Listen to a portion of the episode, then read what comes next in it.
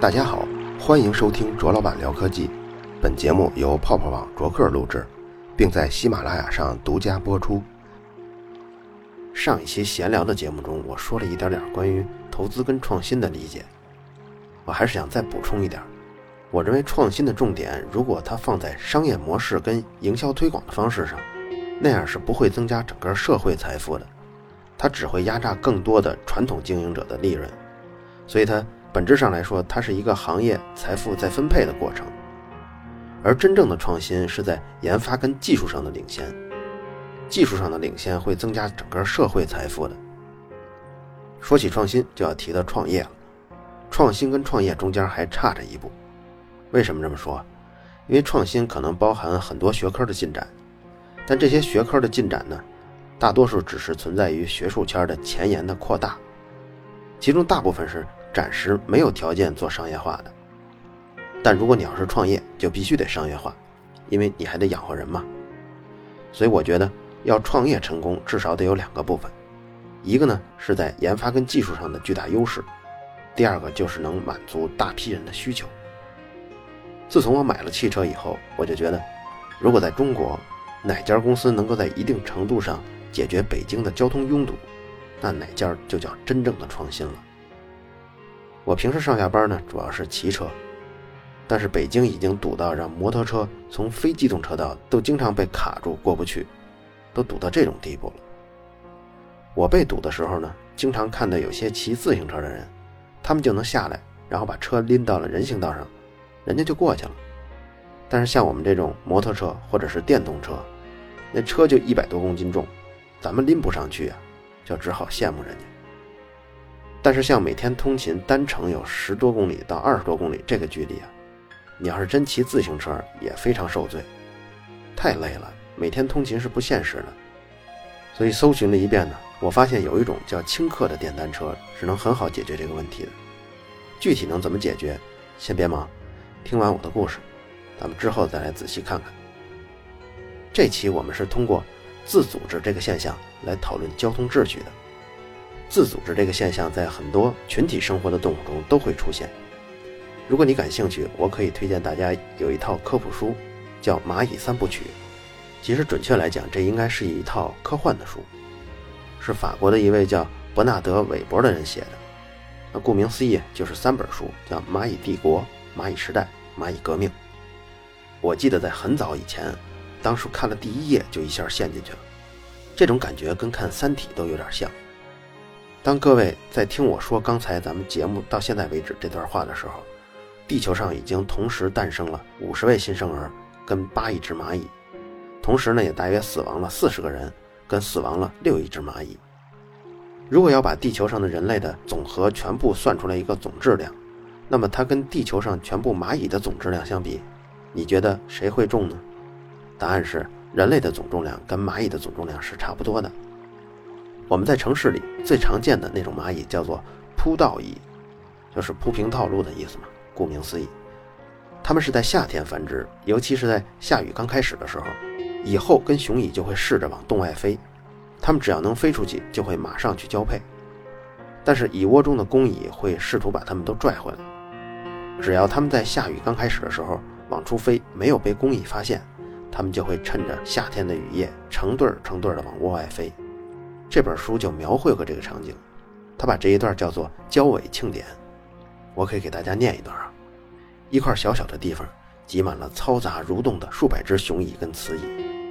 五十六号公主明白她现在的位置是交尾飞行的起飞跑道，现在她只等候合适的天气状况。然而一阵狂风大作，十几只麻雀俯冲捉走了几只生殖者。麻雀被这群意外的猎物吸引，越飞越低。一旦这些麻雀过于接近，埋伏在圆顶四周的炮兵立即赏他们一记乙酸。刚好来了一只鸟来试试运气，它朝着成群的猎物直冲下来，一把抓住三只雄蚁，正想回头振翅高飞，就在这只鲁莽的飞禽爬升到足够的高度前，它被击中了。它翻滚地掉落在草丛中，呻吟不已，口中还紧紧地咬着蚂蚁。它振翅猛扑，以为可以拍掉毒汁。炮兵蚁希望能对这些鸟产生杀鸡儆猴的示范作用，但实际上麻雀确实是退后了一些，但并未完全放弃。要不了多久，它们还会再回来，再次以身试验蚂蚁的地对空防御线。第一批雌蚁优雅的展翅，上升不到一百卢高就被麻雀吃掉了，无一幸免。下头一阵骚动，但蚂蚁可没这么容易罢休。第二批继续出发，一百只中有四只雌蚁逃过鸟喙跟羽毛的拦截，雄蚁成群结队地追赶它们，完全没有遭受到任何阻力。瘦小的身形根本引不起麻雀的兴趣。第三批雌蚁跃上了云端，至少有五十只鸟横亘在路上，大屠杀，无人生还。不仅如此，集结的飞禽越来越多，好像大伙耳传相授，邀约致死似的。现在头上已经不只有麻雀了，还有乌鸦、红喉雀、燕雀，叽叽喳喳闹成一团。对他们而言，这也是个大庆典。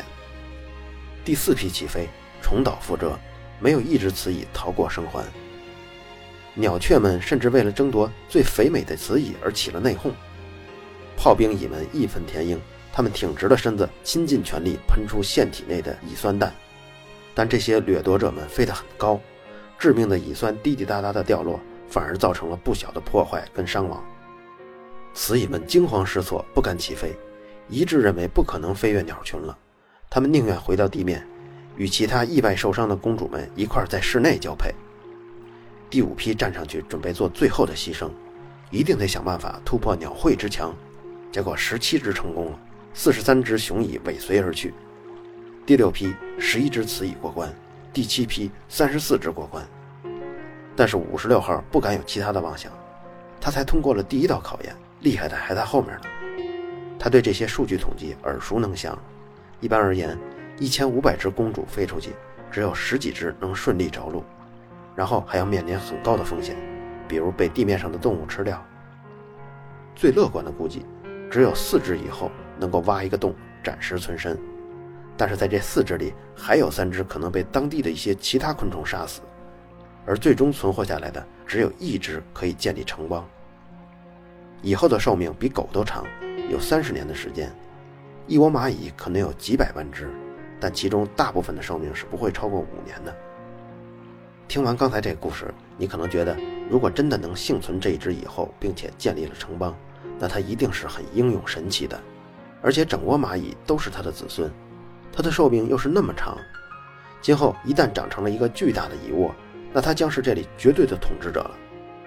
其实这种观点是错的，因为以后一旦开始生育了之后，就像一个奴隶一样被囚禁在蚁窝中的一个巨大的房间里，他此后的半生都不会再离开这个房间，所以他不可能对外界环境有任何了解了。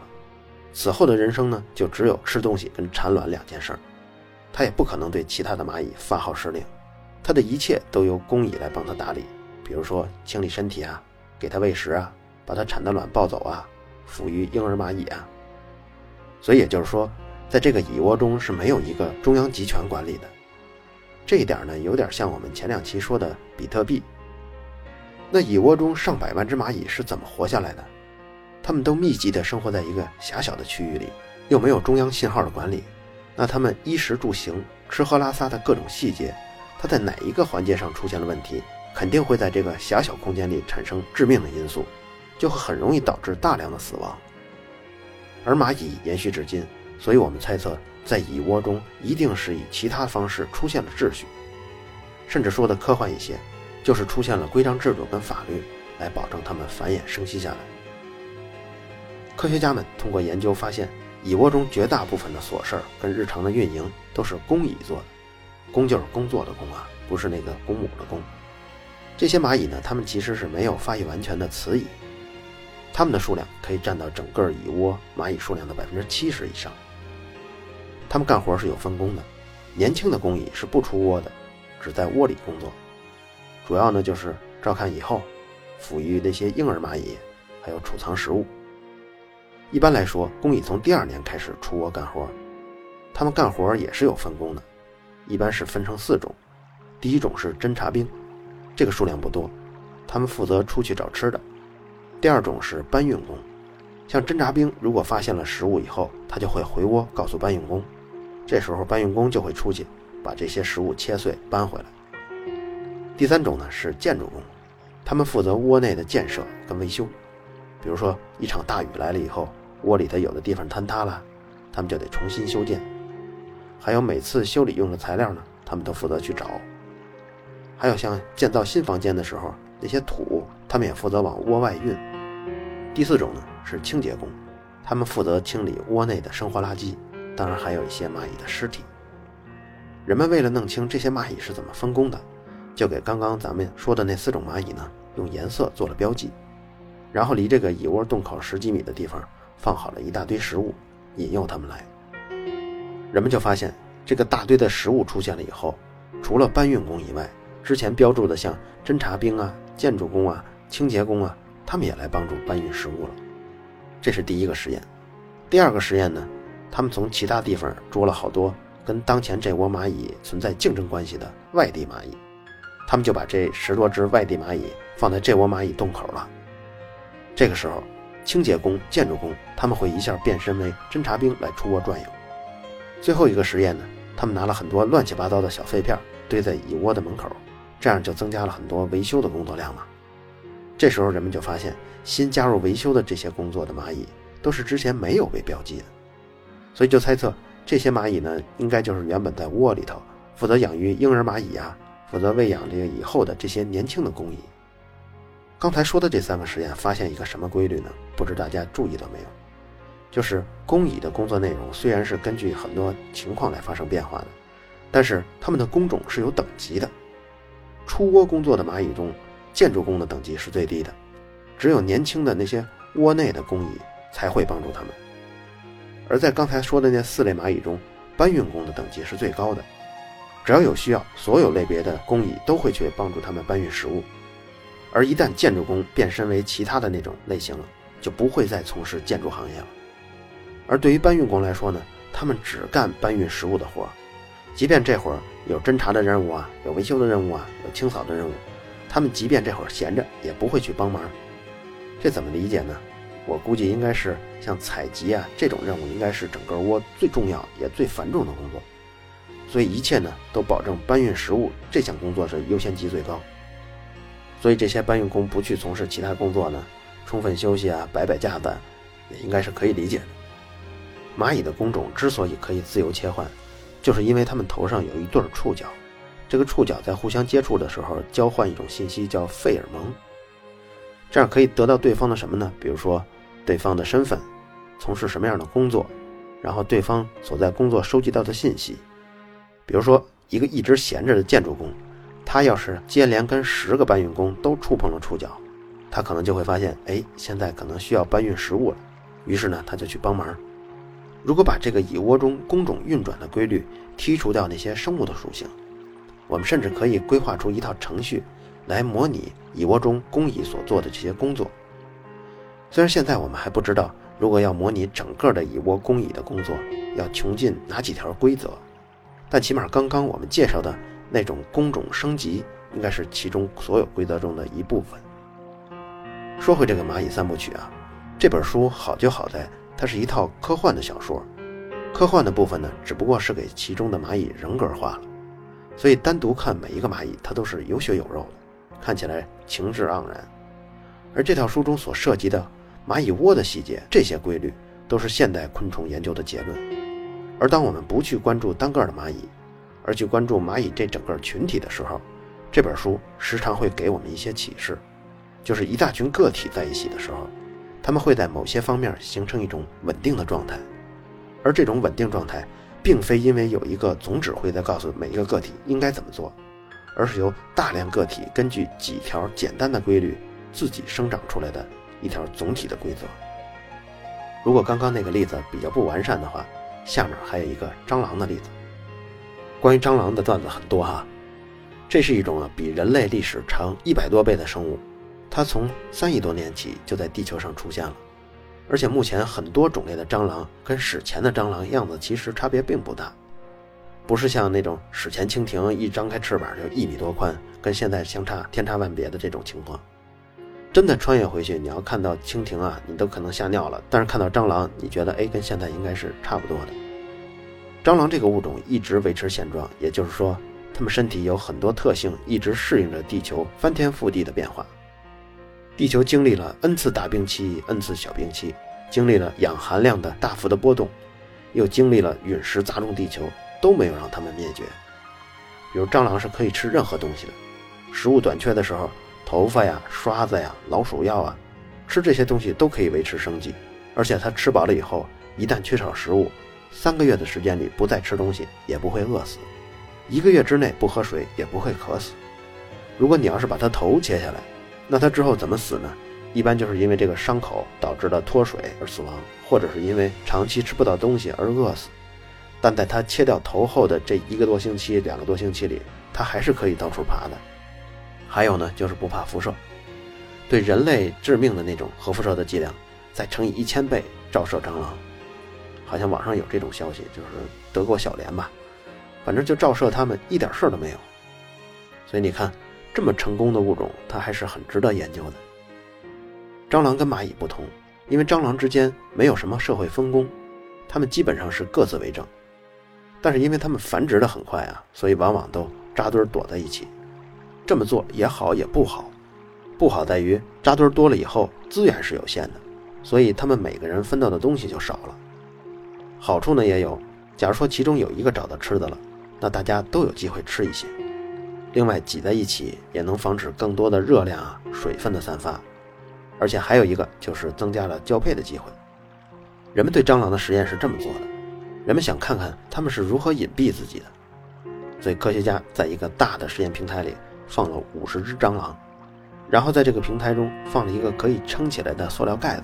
就像一个小雨伞一样，这样一来，蟑螂就爱往那个盖子底下藏。如果往这里面放一个特别大的盖子？比如说这个盖子至少能够遮住六十个蟑螂，有那么大的面积，那么这五十只蟑螂把它一放出来，它们一下就都躲在这里头了。如果科学家往这个区域里放两个小的盖子，每一个盖子里只能容纳四十个蟑螂，你猜结果会怎么藏呢？会不会一个底下藏四十，一个底下藏十呢？实际情况啊是两个下面都藏了二十五只蟑螂。如果你要是放三个小盖子呢，就都是每一个能容纳四十个蟑螂的小盖子呢，你说会不会一个里面藏十七个，还有一个藏十六个？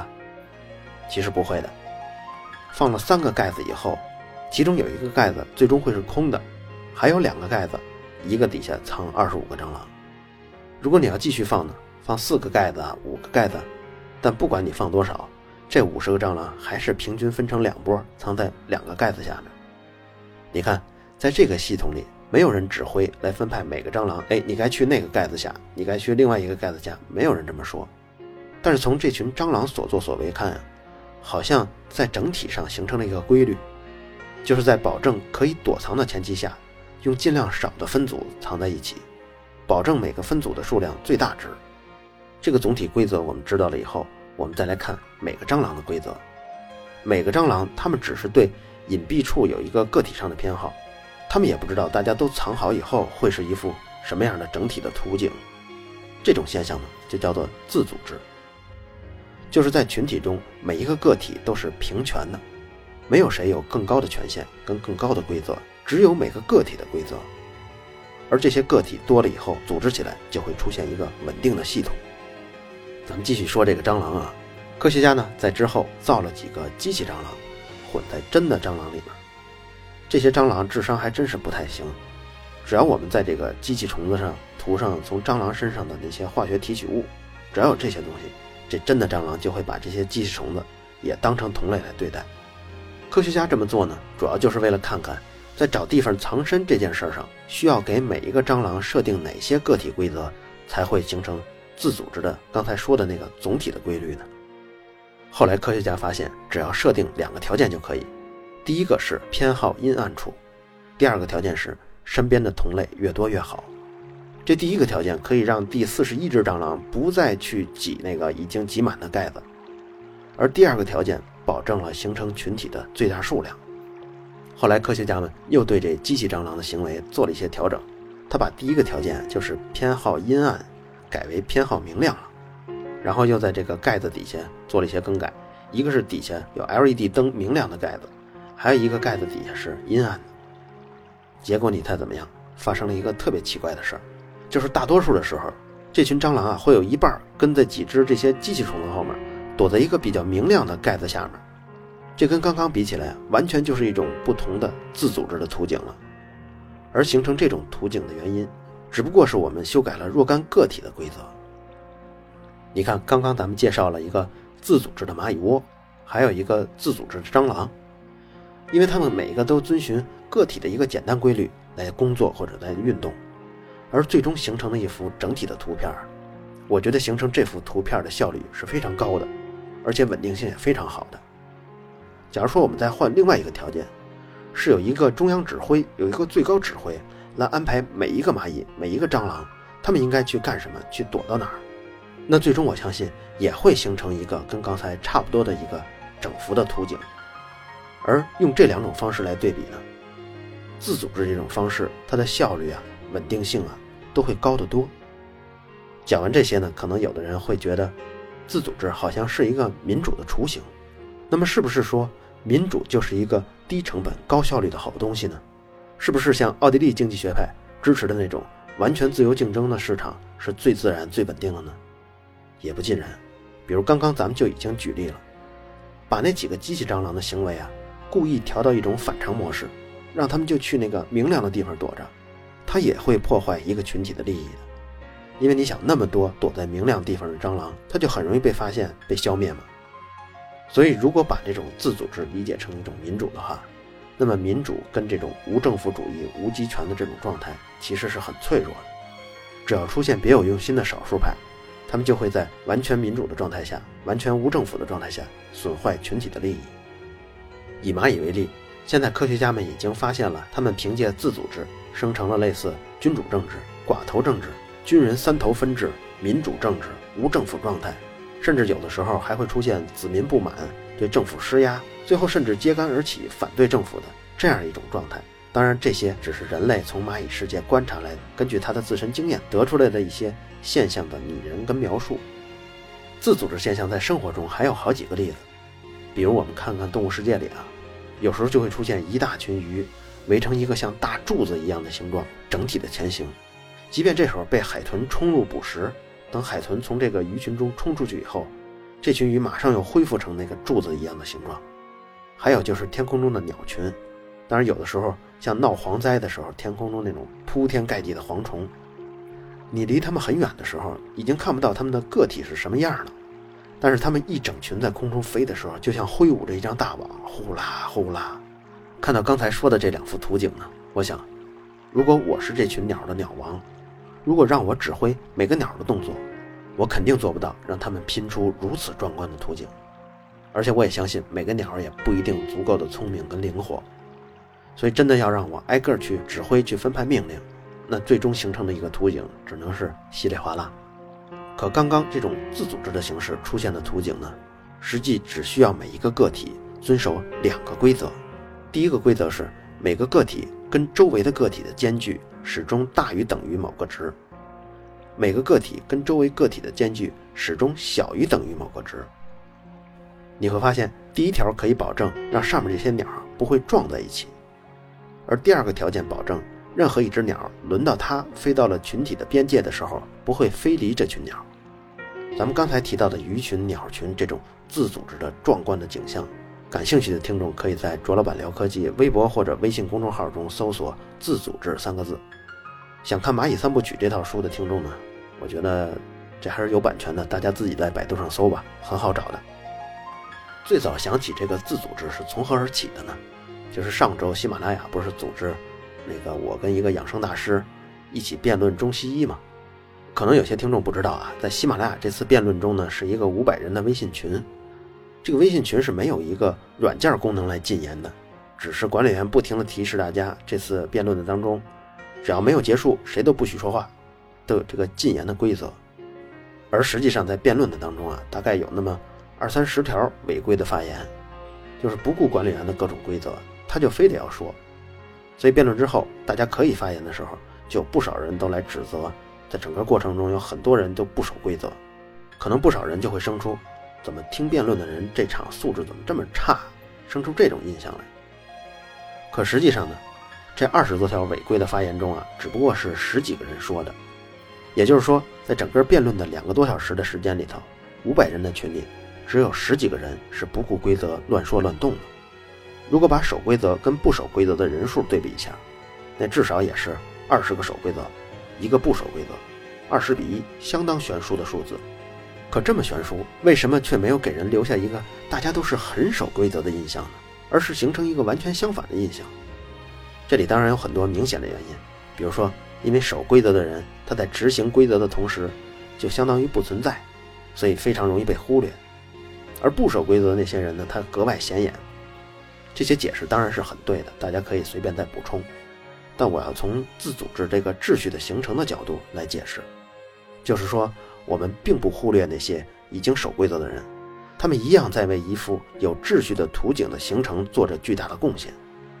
而之所以没有让旁观者形成大家听辩论的时候都很守规矩的印象，都很守规矩的这种图景，就是因为秩序的形成需要更高比例的个体来遵守规则。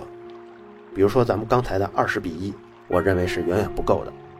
如果要形成一个有秩序的图景，非要让我给出一个数字。我认为至少要到一百比一才可以，这时候秩序的图景才会给人留下一个深刻的印象。核算到这次辩论呢，也就是说整个辩论过程中，只有五个人以下的人乱说话了。和这种情况类似的还有什么呢？微博上经常有那些拍照曝光地铁上扶梯不靠右站的那些人，这些人就挡住了很多快要迟到的人的路。这种微博挺多挺多的，所以很多人对地铁扶梯的秩序印象也不好。但其实你发现没有，只要十个人里头有一个不守规则，这个扶梯就很容易被堵上了。而地铁扶梯上的整个秩序，希望达到的一个图景是什么呢？就是让着急的人先走。可是这种规则，只要有百分之十的人不遵守，剩下百分之九十的人就要替他们背黑锅，背了骂名。还用我们刚刚举的鱼群和鸟群来举例吗。假如说每个运动到群落边缘的那个个体啊，都有一定几率。不遵守第二条规则，第二条规则是什么呢？就是它跟种群中其他个体的间距要小于等于某个值。假如说飞到边界以后，有百分之五的个体是不遵守的，那会出现什么情况呢？这群鸟啊，到了边界，有时候飞着飞着，它就飞离了群体了，越飞越远，再也不回来了。而因为每个鸟都有机会飞到边界，而到了边界以后，都有一定的几率远远的飞走，那么这个鸟群时间稍微长一点。就可能不剩什么了。天空中挥舞着的大网，这种壮观的图景将不复存在。刚刚咱们所说的鱼群的鸟群的运动，或者还有后续我说的那个增加对个体运动规律、增加一些微扰项的一些调整，这实际上都可以用计算机采用蒙特卡洛法来撒点模拟。这种方法在很多工程问题上都有出色的结果生成，而整个计算过程是纯粹利用计算机的运算能力来模拟的一个场景。这种方法也是从前数学理论验证法之外的一个新方法。这期话题最终要落在特大城市的交通问题上。北京、上海、广州、深圳，当然不止这些城市，所有的一级城市没有不堵车的。什么原因呢？当然道路资源有限呀，车辆太多，它当然是重要的因素。但不守交通规则、乱开、乱骑、乱走的这些人是破坏秩序的根源，而且只要二十个人里头有一个破坏了规则。就会让这个城市的整体交通图景一团糟。所以在我的观点看，这些违规的人啊，他们不但要承担一份违规的处罚，还要承担一份原有处罚十倍到二十倍的加罚，因为他们的行为不光给当事者双方造成了一些伤害，还对整个秩序造成了伤害。他们最大的影响在于消耗了、消费了其他遵守秩序人的利益。那些遵守秩序的人，他们不随意的变道。不强插猛拐，他们也是牺牲了自己的时间跟金钱的。如果能形成一个稳定良好的秩序，虽然说交通拥堵的问题不会消失，但是它可以消除乱开乱停导致的这部分的拥堵。说到交通问题，它本质上是什么呢？其实是人口问题，但你又不能搞人口削减政策嘛。所以再想想，本质上呢，还是开车上路的人太多了。有交通部门的统计啊，在那个高速公路上的探头上看的。有百分之六十五左右的车是一个人驾驶的。假如这种驾车的比例在市区中也是类似的话，一个行驶中的车辆要占用三十米乘以五米的道路资源。当这辆车停止的时候，停车的时候，它也仍然需要占用一个六米乘两米的道路资源，而这么大的面积，最终只解决了一个人的出行需求。所以，引导每个人选择更节约出行的方式，就是解决交通问题的最好的途径了。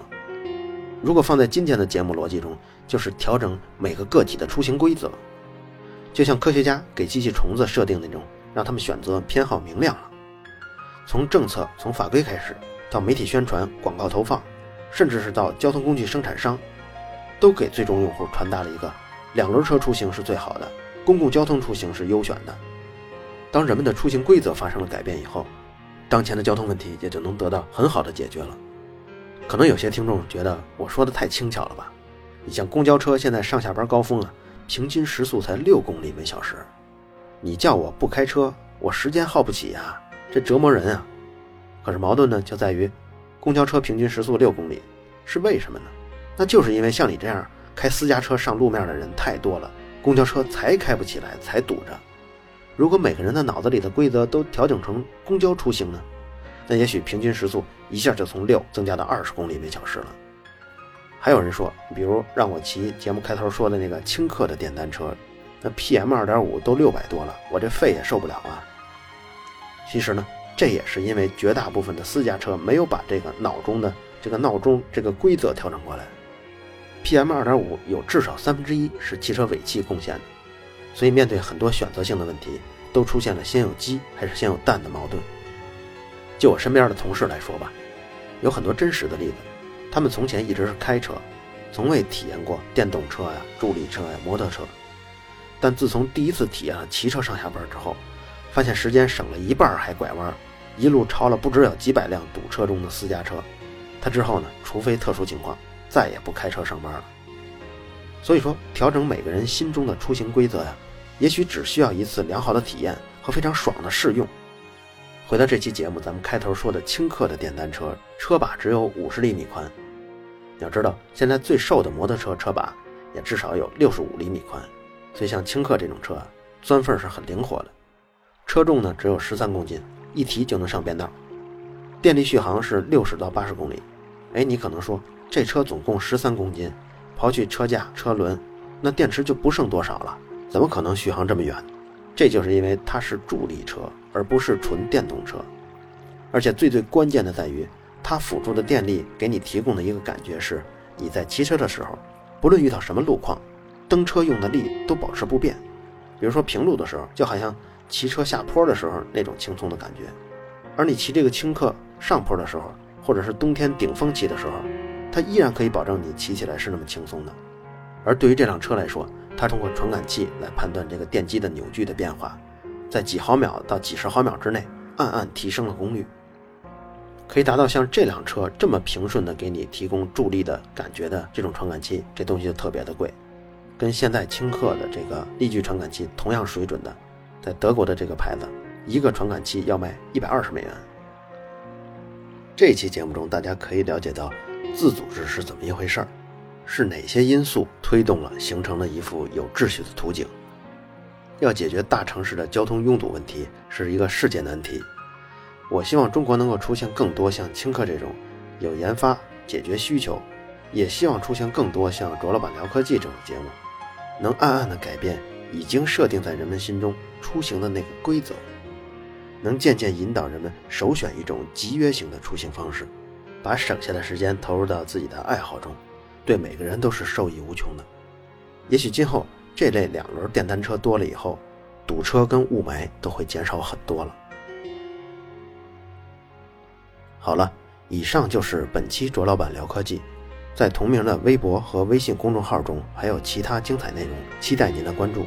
如果您对本期节目非常认可，也可以在收听界面的最下方为我打赏。